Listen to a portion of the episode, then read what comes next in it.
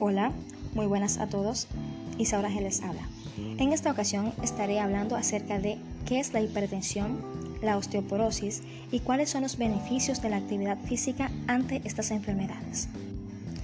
La osteoporosis, según la OMS, es un proceso de disminución de la densidad mineral ósea y una alteración de la microestructura del tejido óseo, que da lugar al aumento de la fragilidad del hueso.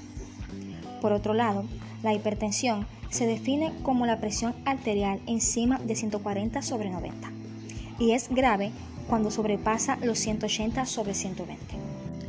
Algunos de los beneficios de la actividad física en la hipertensión es la mejora de la frecuencia cardíaca, resistencia vascular periférica, volumen plasmático, densidad capilar.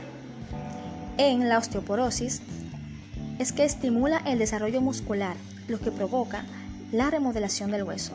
Además que una musculatura fuerte protege al hueso ante golpes y caídas.